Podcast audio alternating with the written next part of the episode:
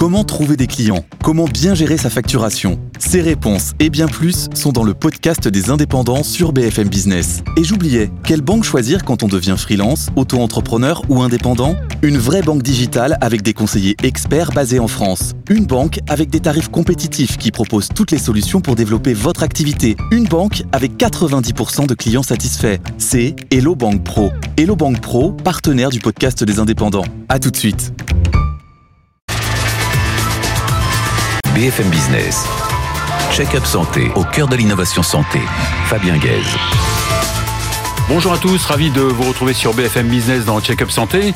Savez-vous combien de PCR ont été réalisés en 2021 et à qui en particulier? Savez-vous comment vieillit la population? Avez-vous une idée des dépenses de soins de l'assurance de maladie et des complémentaires, des chiffres exacts sur la pénurie de, des médecins, eh bien toutes ces informations précieuses sont réalisées par l'adresse, la direction de la recherche, des études, de l'évaluation et des statistiques et son directeur, Fabrice Langlard, nous la présente sur le plateau de Check-up Santé.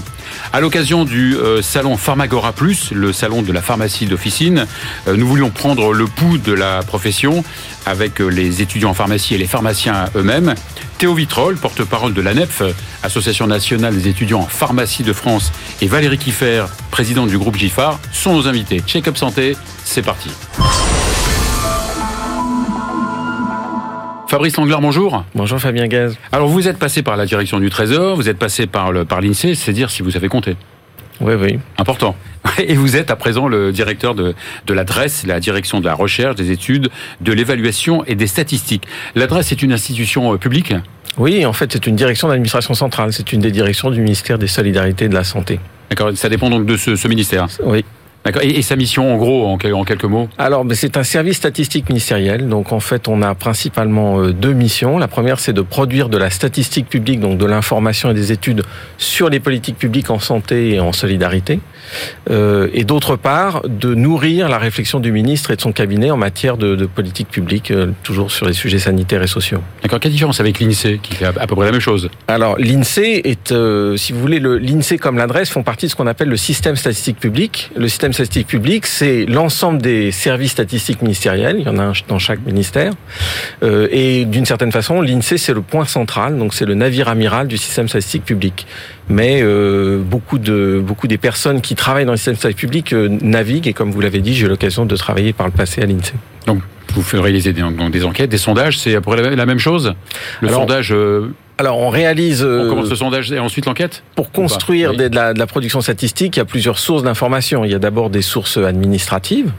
Par exemple, si on s'intéresse aux revenus des médecins, ben, on va chercher les revenus des médecins tels que on peut les retracer dans les données de dans oui. les données de la CNAM ou, ou auprès oui. des, des, données de la, des impôts. Mmh. Euh, mais on, on, mène également des enquêtes sur le terrain. Donc on va interroger, par exemple, les citoyens sur leur état de santé.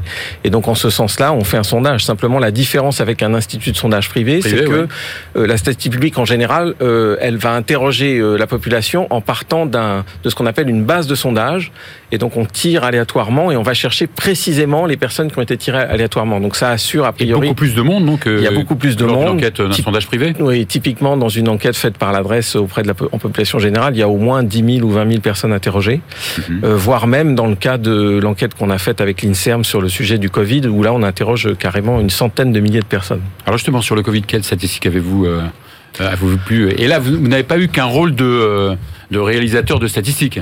Alors, euh, s'agissant du Covid, euh, on a mis en place, par exemple, une enquête en population générale euh, en collaboration avec l'Inserm, qui s'appelle l'enquête Epicov, et qui a consisté à interroger et à réinterroger en fait 100 000 personnes dans l'ensemble de la France, euh, à la fois sur leurs conditions de vie pendant oui. les, le confinement, par exemple, mais également de leur demander de se faire tester euh, pour voir s'ils ont eu, par exemple, le, le, Covid durant, le, durant la première vague mmh. en mars 2020. Et ça permettait de mesurer précisément la prévalence du virus dans la population, y compris un échelle fin sur le, sur le territoire, département par département. Il y a Donc ça, je dirais que oui, un résultat. Ah bah le, le résultat, c'est qu'au bout de la première vague de mémoire, il y avait à peu près 4,5% de la population qui avait le Covid. Enfin, depuis, comme vous savez, ça a beaucoup progressé. Euh, donc ça, je dirais, c'est le métier naturel de, de l'adresse. Ce qui a été nouveau lors de la crise sanitaire, c'est qu'on est venu en renfort et en appui, euh, disons, de, du suivi sanitaire au jour le jour de ce qui se passait dans le pays. Euh, ce suivi sanitaire au jour le jour, c'est la prérogative, évidemment, de la Direction générale de la santé et de son bras armé qui est Santé publique France. Mais compte tenu de la crise, euh, on, a, on on est venu en soutien. Et donc aujourd'hui, par exemple, c'est l'adresse qui toutes les semaines publie euh, et calcule euh, le statut vaccinal des personnes qui sont hospitalisées pour Covid. Et ce sont ces statistiques-là qui permettent, par exemple, de, de, montrer et de démontrer à quel point la vaccination protège contre les formes graves du Covid. Est-ce qu'il y a une, est-ce que vous avez trouvé une certaine inégalité euh, au niveau de la vaccination en France ou en fonction des alors effectivement, là c'est fonction des niveaux sociaux. Là typiquement, c'est l'enquête Epicov qui répond. On a mené une enquête, euh, donc l'enquête Epicov était sur le terrain, la troisième vague euh, à la mi 2021, donc au moment où euh, le, la, vaccination progressait beaucoup. Et les personnes qui ont été interrogées, on avait également de, de, de l'information sur leur profil socio-économique, et donc on a pu montrer que le, la prévalence de la vaccination euh, mhm. comportait ce qu'on appelle un gradient social. Donc les personnes les plus modestes étaient moins souvent vaccinées que les personnes les plus aisées. Oui. Ouais, hélas, ça, ça n'étonne personne, hélas. Euh, ça n'étonne ouais. personne au sens où on sait euh, par de multiples aspects à quel point les inégalités de santé peuvent recouvrir en fait des inégalités sociales. Alors les, les statistiques que vous réalisez, les enquêtes, elles sont euh, pas toujours ouvertes au grand public? Alors, les enquêtes que nous menons euh, au titre de la statistique publique, tous les résultats sont publics et d'ailleurs ils sont euh, en ligne sur notre site. Je vous invite à aller sur le site de l'adresse. Il y a énormément d'informations et non seulement de la les résultats des études, mais les données elles-mêmes qui sont euh, bien souvent, enfin, qui sont mises en open oui. data. Euh, en revanche, ce, ce qu'on ce qu'on publie sont des statistiques agrégées. Les données individuelles qui servent à faire ces statistiques, elles sont couvertes par le secret statistique. Évidemment. Et donc euh, on ne, on ne les met pas à disposition, sauf euh, aux, aux chercheurs, mmh. euh, par exemple du monde universitaire, mais via des, des procédures qui sont très sécurisées. Alors on va citer deux exemples. D'abord le, le revenu des médecins, qui m'intéresse au premier chef. Alors, euh, on a effectivement publié récemment euh, euh, le revenu des médecins libéraux, donc l'ordre de grandeur. C'est en moyenne un, un, médecin libéral en France gagne 120 000 euros par an, donc à peu près 10 000 euros par mois. Mais comme vous le savez, cette, il y a une. Mais pas en 35 heures pas en 35 heures, d'une part, et puis d'autre part, ça dépend aussi des spécialités. Typiquement, les généralistes, vous savez qu'ils gagnent euh, en moyenne moins, euh, en moyenne un peu plus de 7500 euros par mois, alors que lorsque vous êtes spécialiste, vous êtes plutôt en moyenne euh, aux alentours de 12 500 est-ce que, est-ce que ce revenu a augmenté euh, ces dernières années? Il a augmenté ces dernières années. Euh, effectivement, il a même plutôt un peu plus augmenté que, par exemple, l'augmentation des salaires euh, d'autres professions. D'accord. Le deuxième, vous aviez un deuxième exemple concret. Alors, un deuxième exemple concret, oui, euh, pour illustrer euh, ce que fait l'adresse, on peut regarder euh, les dépenses de santé en en fonction de, de l'échelle de, de, de, niveau de vie. Et donc, euh, et donc on peut, euh, grâce à ces statistiques, montrer que notre système d'assurance maladie obligatoire contribue énormément à la réduction des inégalités en France, je veux dire de niveau de vie, puisque... C'est un des systèmes le... les plus égalitaires d'ailleurs. Exactement, parce ouais. que, pour le dire simplement, en première approximation, euh, l'assurance maladie obligatoire prend en charge vos dépenses de santé, donc vous êtes soigné en fonction de votre état de santé, que vous soyez pauvre ou riche, alors que vous contribuez au financement en fonction de votre niveau de revenu. Et donc vous voyez que si vous vous êtes soigné en fonction de votre état de santé, mais que vous contribuez en fonction de votre niveau de revenu, eh bien, ça contribue, euh, euh toutes choses égales par ailleurs, à réduire les inégalités de niveau de vie en France. Alors, on parle beaucoup des, données, des datas. Hein. Euh, on sait que l'assurance maladie a un véritable euh, trésor de guerre. Est-ce qu'elle les utilise? Est-ce que maintenant, elle, est, elle, elle va permettre de, de les donner aux, aux, institutions publiques, privées, etc. Alors, il y a eu de, des efforts et des progrès qui ont été faits récemment sur ce mmh. point. Et donc, le, ce qu'on appelle le système national des données de santé, qui comprend en particulier les données de l'assurance maladie. Euh, on, on, a créé un organisme qui s'appelle euh, la plateforme des données de santé en anglais, plus connu par son acronyme le Health Data le Hub, Hub oui. euh, qui a pour vocation en fait à accueillir ces données et à pouvoir les partager dans des conditions évidemment de sécurité absolue euh, avec l'ensemble de la recherche médicale, mais également avec éventuellement des startups si euh, pour, pour, pour générer de l'innovation. Et le Data Hub a d'ailleurs été incubé au départ par l'adresse? Oui, absolument. L'idée du Data Hub est née à l'adresse il a été incubé, mais maintenant cet organisme euh, vit, vole de ses propres ailes. Alors, euh, oui. Même si évidemment l'adresse continue à avoir des liens étroits avec lui. Alors dernière question, évidemment, vous contribuez à, à l'évaluation des, des, des, politiques publiques. Hein. Est-ce que vous êtes vraiment écouté? Est-ce qu'il vous arrive parfois d'être frustré? Vous avez sorti d'enquête euh... Alors, euh, d'une part... vous vous dites, euh, est-ce que ça a servi à quelque chose de donner ces On y contribue chiffres? à deux titres. Euh, le fait de publier beaucoup de chiffres et d'études sur euh, euh, la politique sanitaire ou sociale du pays, non, on n'est pas frustré. Très franchement, en général, ces, ces, données sont extrêmement utiles et elles sont extrêmement reprises. Euh, dit, mais surtout utile, bien sûr, mais est-ce que, est-ce que vous êtes écouté donc, donc s'agissant des données publiques, on est absolument, absolument écouté. Après, il y a le deuxième rôle de l'adresse, qui est un rôle, disons, plus interne, qui n'est pas public, qui est de mmh. conseiller le gouvernement et, et en particulier le ministre des Solidarités de la Santé en matière de politique sanitaire ou de solidarité. Et là, ben, c'est le rôle de conseil. Donc, quelquefois on écoute, quelquefois on n'est pas. C'est la règle du jeu. Fabrice Angler, merci.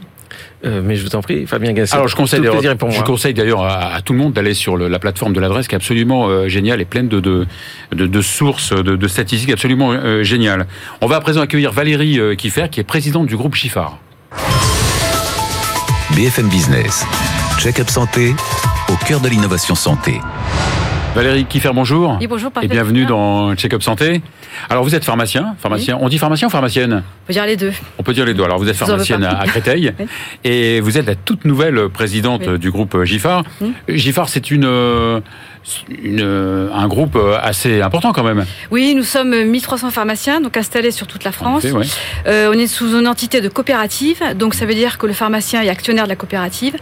Donc ça nous laisse quand même pas mal de liberté pour euh, dans nos actions. On est répartis sur tout, tout le territoire français. Euh, on a un pilier commerce, un pilier santé. On a un pilier commerce avec nos plateformes. Il y en a trois sur le sur le territoire national.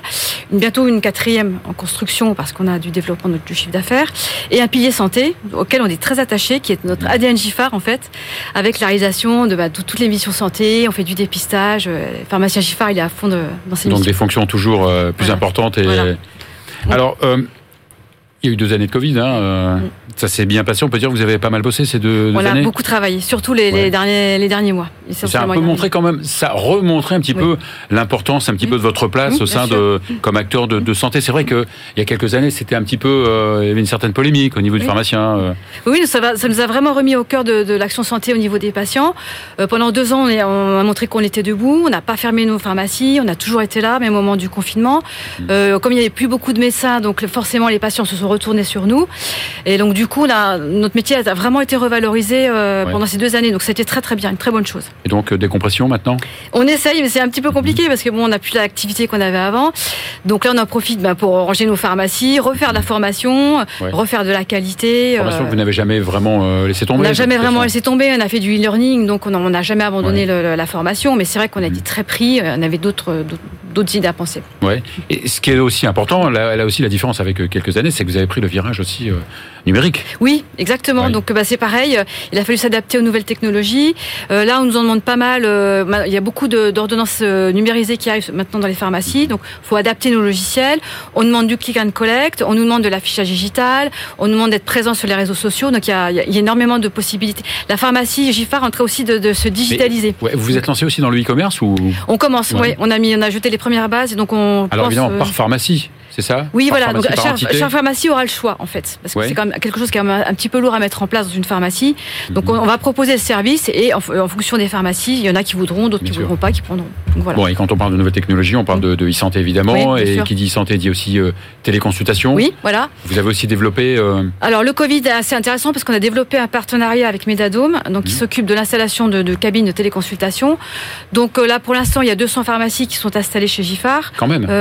Chez moi, on l'avait mis avant le Covid, donc on a eu le nez creux quand même quelque part, donc ça nous a bien rendu service. Mais qu'est-ce qu'on peut faire avec dans, ces cabines? Alors dans ces cabines, vous avez tout un, panel de, de, il y a un tensiomètre, il y a un auto, autoscope, il y a plein de petits outils qui permettent un petit peu de faire un diagnostic. Donc c'est pas pour les grosses pathologies, mais au moins ça permet d'aider les, patients quand ils sont vraiment en, quête de médecin. Et de l'autre côté du. Euh, il y a toujours un médecin. D'accord. Donc on les met en relation avec le médecin. Il y a, il y a, un, écran, il y a la borne. Euh, on, y rentre leur cadre vital aussi. Mhm. Donc c'est très pratique parce qu'on a, on a l'assurance d'avoir un médecin de l'autre côté. Donc dans les urgences, c'est très commode. Ce sont des cabines relativement euh, isolées. C'est pas une euh, cabine, c'est une borne. Nous on l'a mis dans notre espace de confidentialité. Donc on isole le patient. Donc du coup il y a, il y a un secret mhm. professionnel qui est respecté.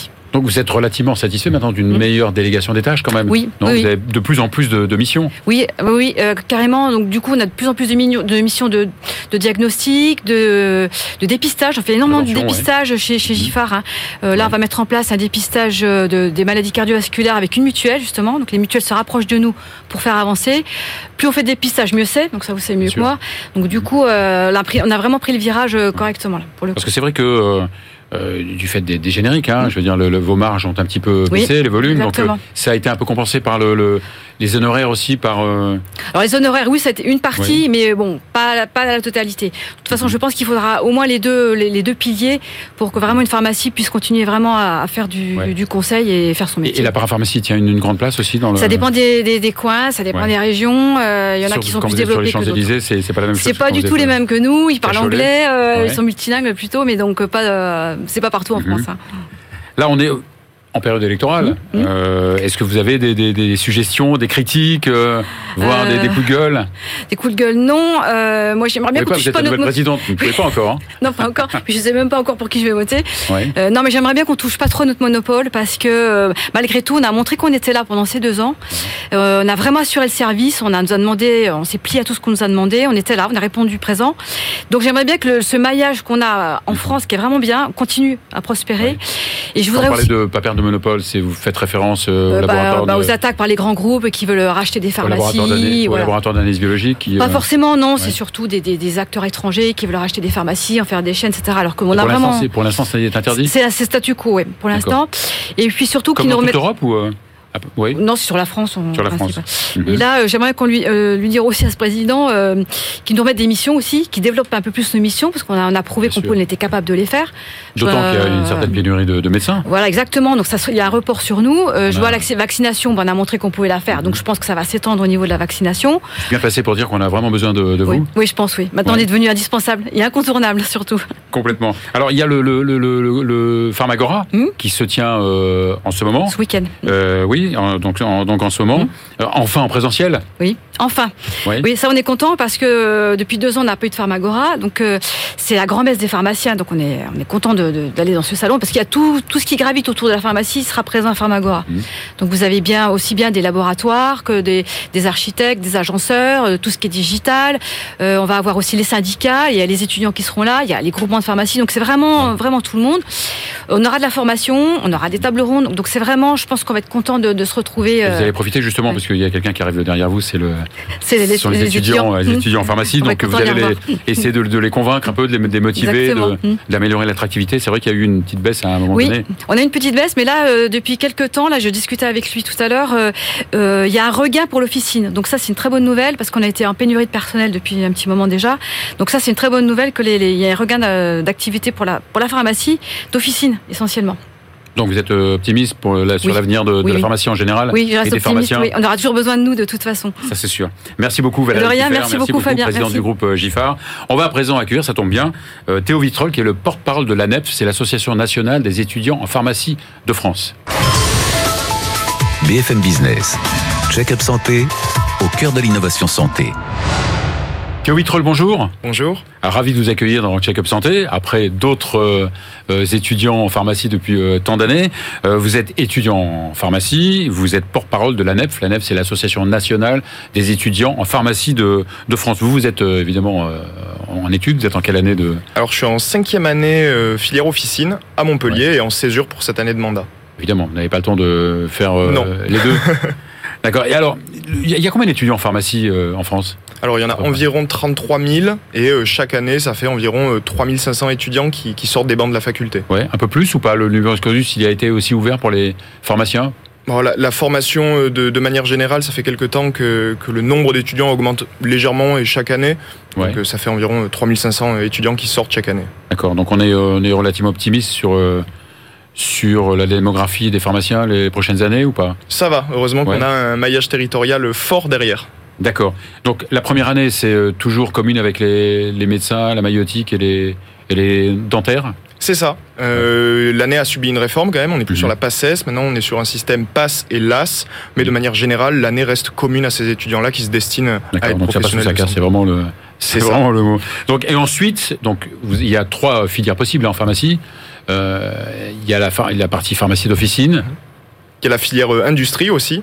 Et ensuite, il y a le concours de l'internat qui permet aux étudiants de se destiner à la pharmacie hospitalière ou à la biologie médicale notamment. D'accord. On sait qu'il y avait une baisse d'attractivité un petit peu, non, de, des étudiants en pharmacie vers le vers l'officine? Il y a eu une baisse euh, ces derniers temps au profit de, l'industrie, mhm. mais ça fait maintenant quelques temps qu'on voit de plus en plus d'étudiants en légère hausse qui se destinent à la filière officine. Donc ils sont un peu plus motivés pour, pour cette filière officine. C'est d'ailleurs celle que vous allez prendre comme filière Alors, les études de pharmacie, évidemment, elles ont changé. Les études de pharmacie en 2022 et il y a 10, 15 ans, 20 ans, ne sont plus les mêmes. Qu'est-ce qui a changé au cours de ces études? Bah, Les études, au final, en elles-mêmes de pharmacie, n'ont pas forcément tellement évolué.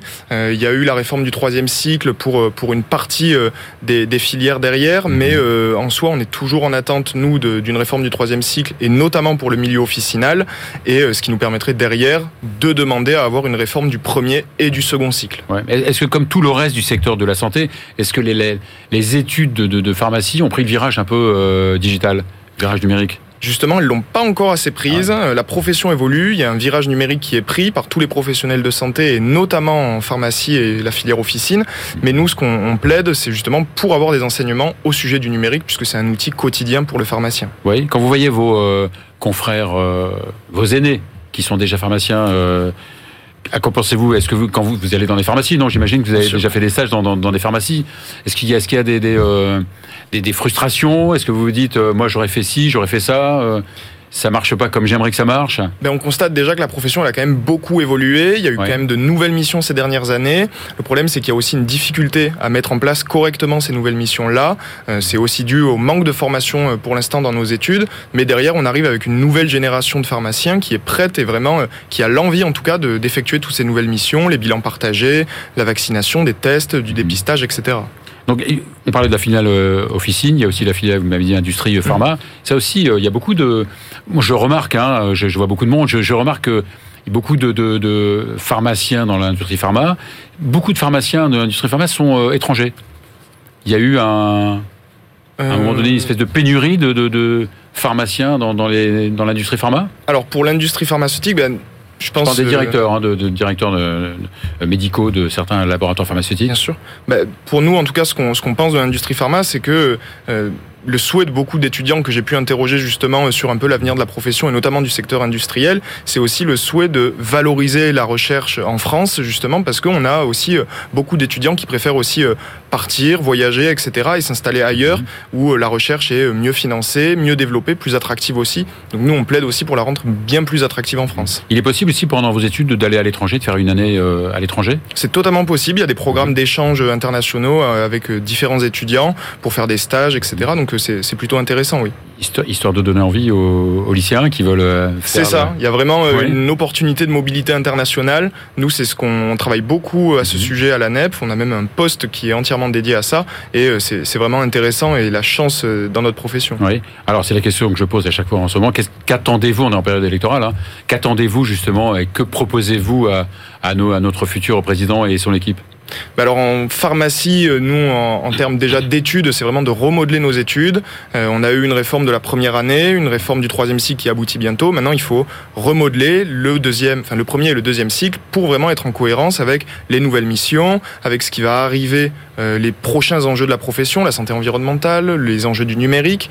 Et, et au niveau de la profession en elle-même, nous, ce qu'on ce qu'on souhaite, c'est, on l'a vu pendant deux ans de crise sanitaire, le pharmacien d'officine s'est placé au centre du village, au final. Et euh, ce qu'on attend, c'est vraiment de faire du pharmacien un véritable acteur de la prévention, notamment en élargissant euh, la vaccination, lui donnant mhm. euh, de plus en plus d'opportunités de, réaliser d'autres missions et d'être un véritable acteur de santé publique. Vous êtes en contact avec vos, homologues étudiants en médecine ou pas pendant, pendant vos années? Bien sûr, on est en contact avec eux. Bon, déjà par le biais de ce mandat national, mais tout au long de l'année, quand même, on, a déjà la première année sur les bancs de la fac, on est quand même euh, assis euh, pour ce même concours.